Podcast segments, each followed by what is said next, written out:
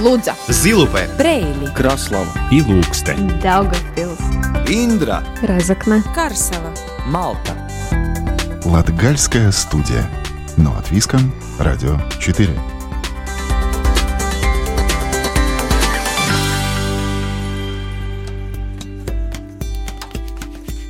Добрый день, дорогие друзья! В эфире Латвийского радио 4 звучит программа «Латгальская студия».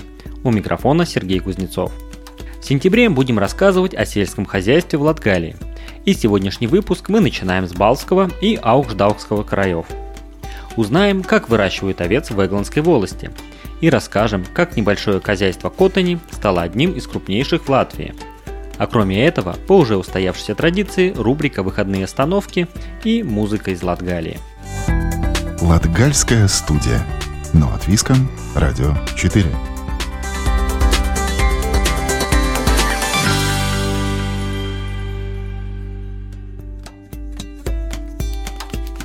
В Эгландской волости Ауждауского края Сергей Щедров разводит овец больше 20 лет. В его хозяйстве Межмалый около 300 голов. Но сам Сергей считает себя средним крестьянином и, несмотря на сложности, продолжает работать на земле. И в сегодняшнем интервью с Сергеем Щедровым узнаем о трудностях, которые преодолевают крестьяне, разводящие овец, о финансовых возможностях для небольших хозяйств из европейских фондов, а также о будущих перспективах крестьянства. Сергей, добрый день. Здравствуйте. А, Сергей, насколько я знаю, уже в нашем телефонном разговоре вы упомянули, что вот как бы в крестьянство подались еще где-то в году 92-м, в начале 90-х, а последние 20 лет вы занимаетесь больше овцеводством. Основные пути своего, так сказать, становления как э, крестьянина, хозяйственника обозначить? Так получилось. Я закончил сельскохозяйственную академию в Ел- Елгове по специальности инженер-механик. И сразу же пришел сюда, вернулся в родное хозяйство, которое меня направило туда. Ну, все уже шло к развалу, и, честно сказать, мне не особо нравилось там работать, гонять трактористов этих, которые не особо хотели работать. Ну, это так условно не хотели, ну, такая система тогда была, но мне это не было по сердцу. Но в один прекрасный день мне наш начальник сказал так с боязнью в глазах, что тебя сокращают. Хотя меня это весь на самом деле очень даже порадовало, что ну так я зарегистрировал свое хозяйство и начал жить, вышел в свободные воды. Но эти 90-е годы были очень тяжелые, и, честно говоря, уже на грани вообще трудно очень было. И никакого просвета не было. И этот свет появился только тогда, когда мы вступили в Евросоюз. Буквально, если бы этого не свершилось, то я даже не знаю, где бы я был бы, чем бы я сейчас занимался.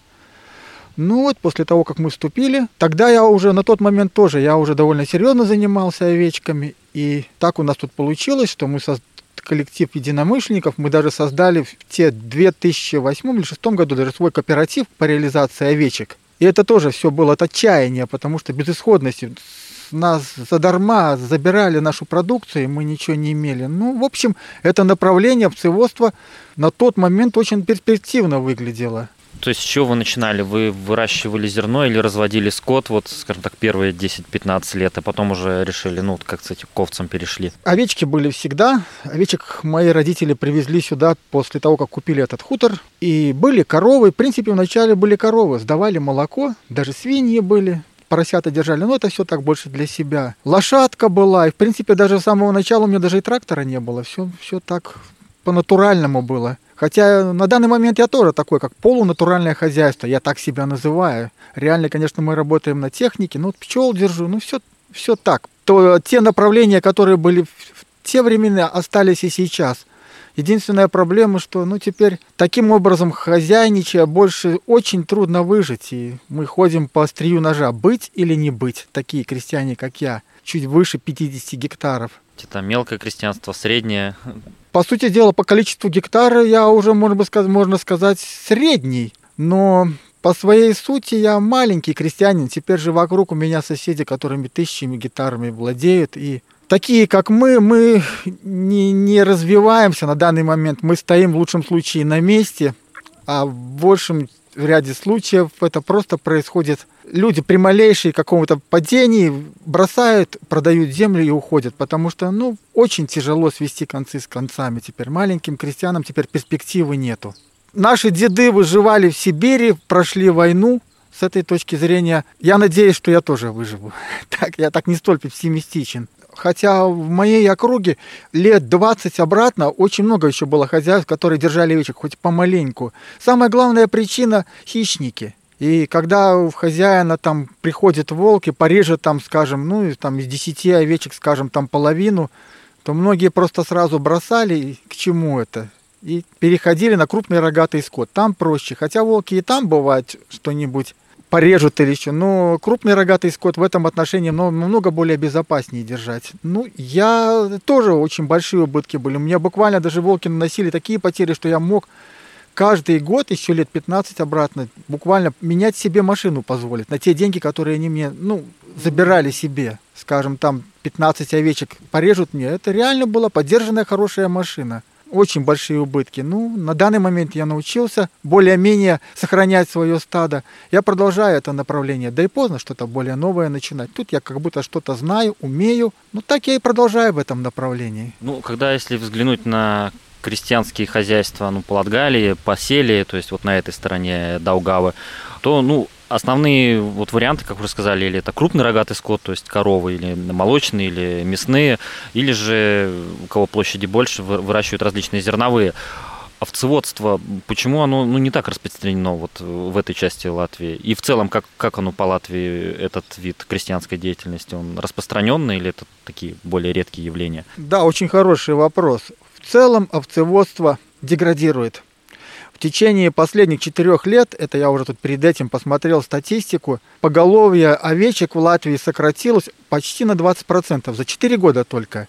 И эта тенденция, я думаю, в этом году будет сокращаться, потому что, в принципе, в основной своей сути овцеводческие хозяйства – это семейные хозяйства. И если там люди пожилого возраста, скажем, держат, то если ликвидируются, то на их место молодые совершенно не горят желанием. И теперь перспектива маленьких крестьян ну, совершенно незавидная. Мы теперь живем в эпоху индустриального сельского хозяйства. Все подстроено под них. Все субсидии и все. У циводстве именно что большое сокращение. И это в этом году это особенно даже было чувствовалось по ценам, закупочным ценам. Э, закупочные цены буквально, буквально вот пару недель, как только упали, они держались весь год на одной и том же уровне. Потому что овечек просто реально стало меньше, и с реализацией стало меньше проблем. А вот вы упомянули, что в один, один период создавался кооператив, чтобы было легче э, выживать, как-то работать. Что с ним впоследствии стало? Это как-то развилось или он уже не существует? Нет, кооператив существует и на данный момент. Ну, как-то так получилось, что у нас вначале было очень бурное развитие, и мы экспортировали овечек, буквально не было такого государства в Европе, почти что куда бы мы ни послали. Ну, может быть, там Франция, Испания, я уже не буду говорить. Бельгия, Нидерланды, Дания, даже, может быть, какой раз в Италию было, я уже точно не помню. В общем, ну, так получилось, потом это у нас лавочка прикрылась, и мы стали работать только на внутренний рынок. И на данный момент, в принципе, мы являемся чуть ли не единственным кооперативом, как же это сказать, не мясного, а скотоводческим. Нет, ну теперь есть пару, наверное, которые новые недавно создались. Там есть в крупным рогатым скот, там, как я, не, я точно не знаю, ну, создался новый. А по овцеводству мы самый старый кооператив, который со времен создания еще реально существует и работает. И мы являемся, как сказать, крышей для реализации своих членов кооператива. У нас рождается, скажем, там 2000 ягнят. Ну, по Латвии, если нас взять, сколько нам, нас там есть, где-то 16 нас членов кооператива. Я даже сейчас затрудняюсь, ну, где-то нас есть. И мы говорим своим постоянным закупщикам, у нас есть вот 2000 ягнят, пожалуйста. Они имеют в виду уже и сообщают своим зарубежным там, закупщикам, что вот мы да, вам гарантируем 2000. Так, вот, такое сотрудничество у нас получается с перерабатывающим предприятием, через которое мы реализуем даже в такой простой форме этот кооператив работает. А сейчас э, продажа, э, получается, ну, вот, овечьего мяса, она куда в основном пока сохраняется по-прежнему? Остался вот такой внутренний рынок или есть какая-то экспортная часть? По крайней мере, наш кооператив в основном все уходит за границу. Поскольку мы сами не реализуем, мы только отдаем, но основной спрос и цену диктуют именно покупатели, которые за границей заказывают наших овечек. Они туда уходят. По Латвии, я не знаю, но может быть как по мне, может быть, какая пятая часть, может быть, третья часть остается в Латвии. Я затрудняюсь это сказать. Но есть многие хозяйства Латвии, которые работают только на Ригу и именно только со внутренним рынком. И на том только существуют. Но это больше те, которые ближе к Риге живут. Мы здесь в Латгалии, нам Рига далеко, нам сложнее. Сергей, еще один момент, который упомянули, это что стало легче, когда ну, Латвия вошла в Европейский Союз, это появились еврофонды. Сейчас, если говорить, насколько они доступны среднему крестьянину, насколько легко до них добраться и насколько они облегчают э, жизнь? И я думаю, что средние крестьяне в основной своей массе вообще ни в каких в этих фонды, которые предвидены для покупки техники, ну, не участвует, в том числе и я сам. Хотя в первые годы, в 2008-2009 году, я реализовал, я купил новый трактор, и тогда все это выглядело намного оптимистичнее. Но как-то так получилось, что эту всю сельхозполитику подстроили под больших. Но нам маленьким просто тут нет места. Средние хозяйства в основной своей сути полагается только на себя, покупают бушную технику. Это тоже неплохой вариант. Именно для таких, как мы, это хорош, хорош, хорошо. Мы за счет этого, что мы не участвуем в этих фондах, именно за счет этого мы тотально отстаем от больших, и мы просто теряем рынок, мы теряем пози- свои, отстаем в своих позициях, и в конце концов просто вынуждены даже многие ликвидироваться, отдавать, продавать землю. То есть для, уже говорить о среднем крестьянстве, то это вопрос, ну, уже в начале разговора упомянули такой момент э, выживания и, в принципе, такие семейные хозяйства, которые, ну, в какой-то степени на, позволяют таком жить на самообеспечении. Да, но это можно видеть на примере просто хотя бы того, что вот не в прошлом году закрылась наша местная Эглинская школа. Она закрылась только потому, что нет детей. А детей нет потому, что на селе больше не осталось людей. Именно маленьких. Большие те стабильные крестьянства, которые, крестьянские хозяйства, которые здесь у нас работают, они же школы не наполнят, не наполнят магазины, доктораты. И просто жизнь уходит отсюда полностью. Остается очень мало таких, как я. Вот, скажем, у меня пятеро детей – ну, теперь осталось в семье только четверо, старшая дочка уже своих воспитывает.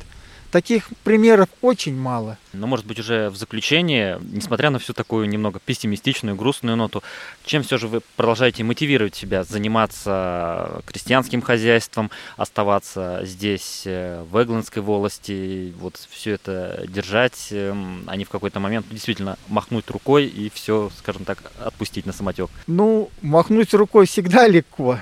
Мне уже 55 лет, возраст уже такой, что что-то новое начинать уже немножко поздновато. Ну, я не боюсь перемен в жизни, но надо, наверное, продолжать то, что начато, и надеюсь, что все-таки кто-то из детей захочет. И не может быть так, что все время будет плохо. Рано или поздно мы достигнем какой-то точки, когда все пойдет наверх. Это однозначно, что это будет. Только дай бог, чтобы мне хватило здоровья терпение дождаться этого момента, скажем так. Сергей, спасибо за беседу. А еще раз напоминаю, сегодня мы были в Вегландской волости, в крестьянском хозяйстве Межмалы и беседовали с Сергеем Щедровым, э, владельцем этого хозяйства. Всего хорошего. Латгальская студия. Но от Виском. Радио 4.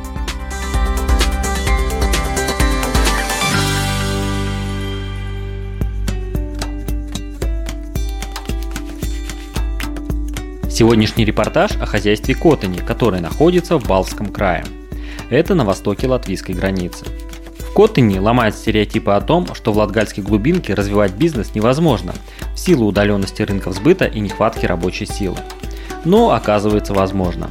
О том, как маленький сельскохозяйственный бизнес вырос в одной из передовых крестьянских хозяйств Латвии в сюжете Ивиты Чиганы. Основное занятие крестьянского хозяйства Котани – это зерноводство – Дополнительным занятием является производство и реализация рапсового масла и пищевой муки не только из зерновых, но и из гороха и бобов. Поскольку хозяин крестьянского хозяйства Алдис Лошмели занят осенним посевом зерновых, о хозяйстве, которое находится лишь в нескольких километрах от границы с Россией, рассказывает руководитель проекта в Котине Роланд Кейш. Это бункеры, а там стоит зерно. Вот вначале тут у нас 5 бункеров в каждом тысяч тонн заходит. И потом то, что не видно здесь сейчас, 30 бункеров там побольше и поменьше, поменьше те, которые там 200 тонн, а побольше 250 тонн. Блестящие купола бункеров для хранения семян в Котыне видны издалека, и сейчас даже трудно представить, что на месте, где находятся современные здания и хранилища, стоит современная техника, всего каких-то 30 лет назад находилась старая ферма. Все началось в 92 году, и начиналось 14 гектаров земли.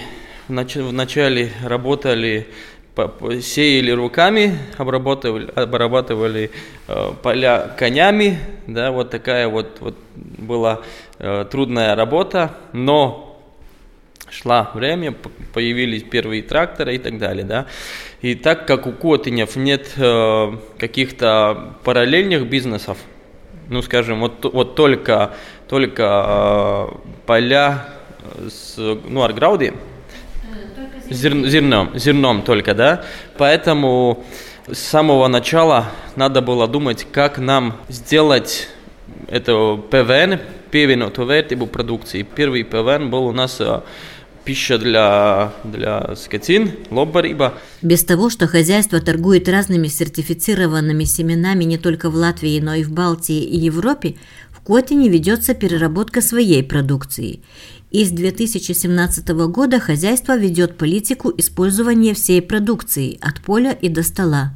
А то, что остается, используется для отопления помещений. Сделали такой большой шаг и начали вот э, перерабатывать э, свою зерно в пищу, значит, скажем, там э, перловки три сорта, там бобы, гороху, молотим, мука есть всякая. Сейчас уже три, три вида муковых миксов для блинчиков, всякие, скажем, около 25 продуктов уже у нас есть, да, и мы одна из, скажем, таких хозяйств, ну, может быть, на, на обах руках можно сосчитать, может, на одной, которая уже работает на новый евросоюзский принцип от поля до стола. Роланд Кейш рассказывает, что построен целый цех переработки, и в отдельных помещениях происходит переработка зерновых и бобовых. Делают перловку, муку из зерновых, бобов и гороха. Здесь вот это все продукция, та, которая есть, вот именно здесь и делается, да, вот три этажа с э, машинами, которые вот каждый процесс что-то сделает и перловку, и молотим здесь, и, и бобы, и все вот, вот, вот, вот здесь и делается. Уже в начале было ясно, что работая по старинке, хозяйству развиться не удастся, поэтому часть продукции реализуется через интернет-магазин, а участвуя в разных программах и реализуя проекты, используются все возможности привлечения европейских денег. Последний проект большой было 2,5 миллионов евро, да, вот европейский проект был.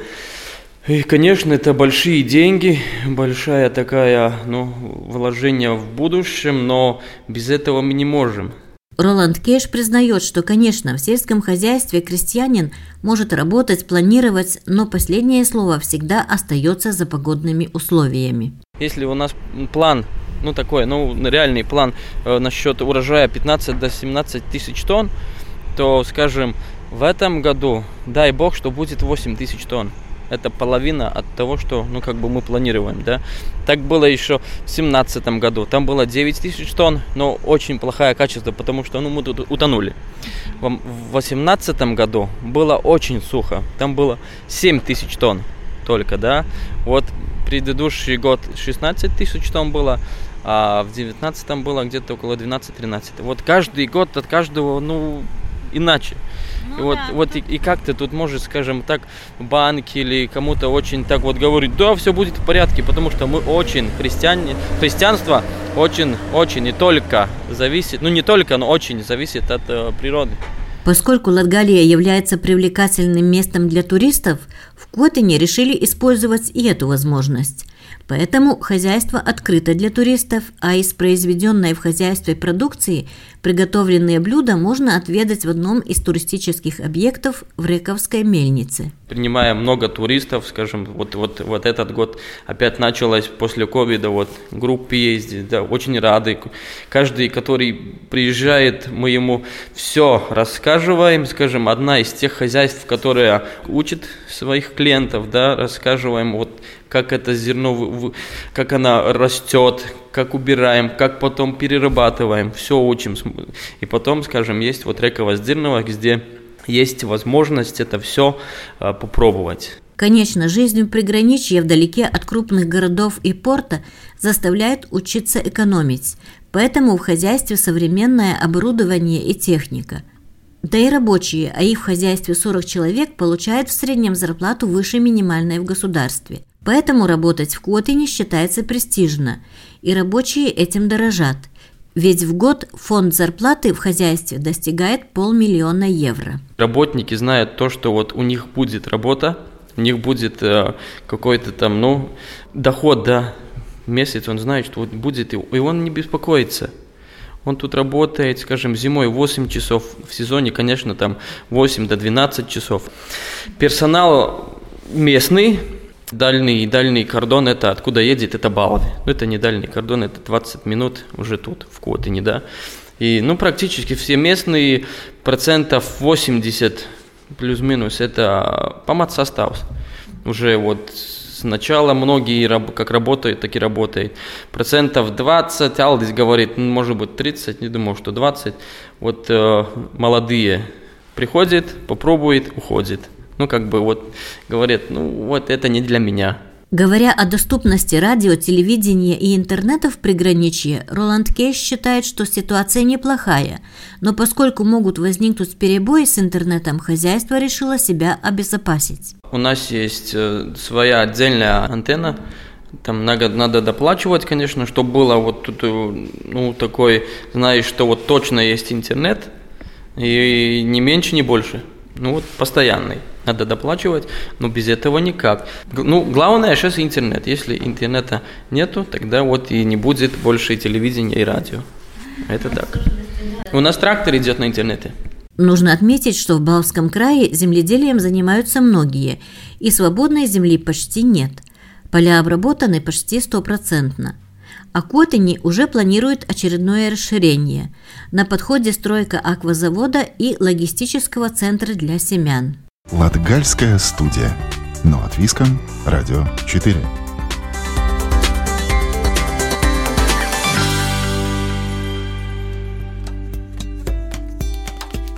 В рубрике «Выходные остановки» отправляемся в бывший Дахский край, теперь уже Красловский, в поместье Яундоме – которое находится на берегу озера Эшезерс, недалеко от Дагды. В конюшне поместья 19 века вот уже несколько лет работает образовательный центр.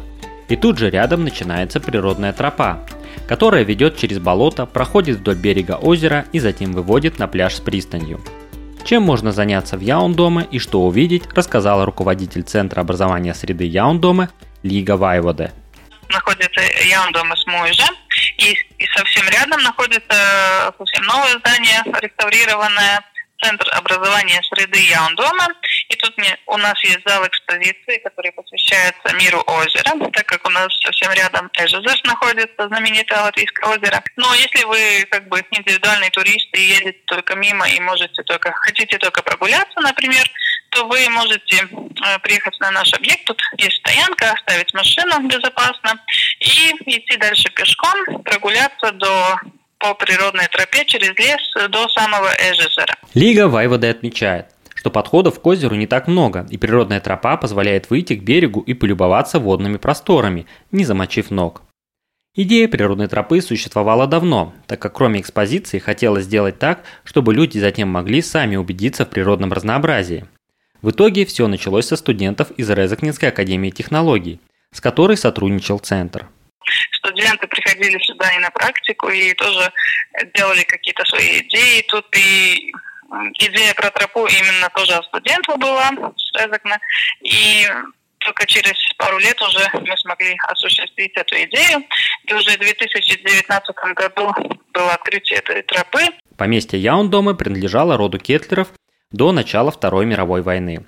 Затем в поместье располагались школа и многоквартирный дом. В 90-х наступил период запустения. Но с 2010 года самоуправление запустило несколько проектов и место ожило. Например, центр образования разместили в бывшей помещей конюшни. С этого здания были оставшись только каменные стены на 2010 год. И стены тоже реставрировались и сохранились исторические, какие они были. И, а дальше уже все уже новое построено по проектам. Рядом находится здание помещичьей усадьбы. В центре надеется, что придет время и этот объект получится отреставрировать, так как места здесь красивые. Например, за усадьбой сохранился пруд с островом. За усадьбой есть пруд, который исторически там и был, и у пруда есть маленький остров, тоже куда можно по мостику сходить, посидеть, там есть место. И это исторически так, так оно и было раньше. Также есть парк, э, начало тропы. Э, тропа начинается около поместья, и там тоже есть большие деревья, сохранившись, и поэтому мы, когда идем, можем это все очень красиво наблюдать. Найти поместье Яундома легко. Если вы вдруг не заметите указатель, то с правой стороны, если едете со стороны Резакны, и слева, если путь держите от Дагды, у дороги стоит белая капелла. Смело сворачивайте в этом месте. Э, небольшой такой круглый костел, это Света Микеля Аполя Капелла, и там есть тоже указатель, что надо повернуть направо на Яндом из Мужа, тогда там полкилометра по грунтовой дорожке, и вы приедете, найдете наш объект, да. Поместье и тропу можно посетить независимо от времени года.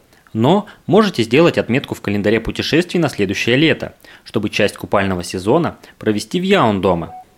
Так как кроме пляжа, на который выходит тропа, в центре планируют закупить лодки, и водная прогулка по Эш-Эзерзу с изрезанной береговой линией и многочисленными островками станет приятным воспоминанием.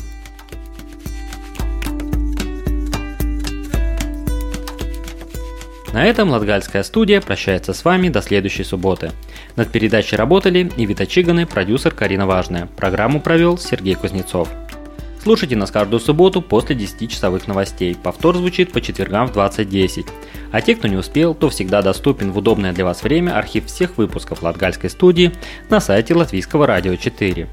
Также нас можно найти в Инстаграме и Фейсбуке, забив поиск «Латвия с радио Латгалес студия». И также мы находимся на самых популярных подкастинговых платформах. Находим Латгальская студия, подписываемся и слушаем. Встречаемся там, где вам удобно.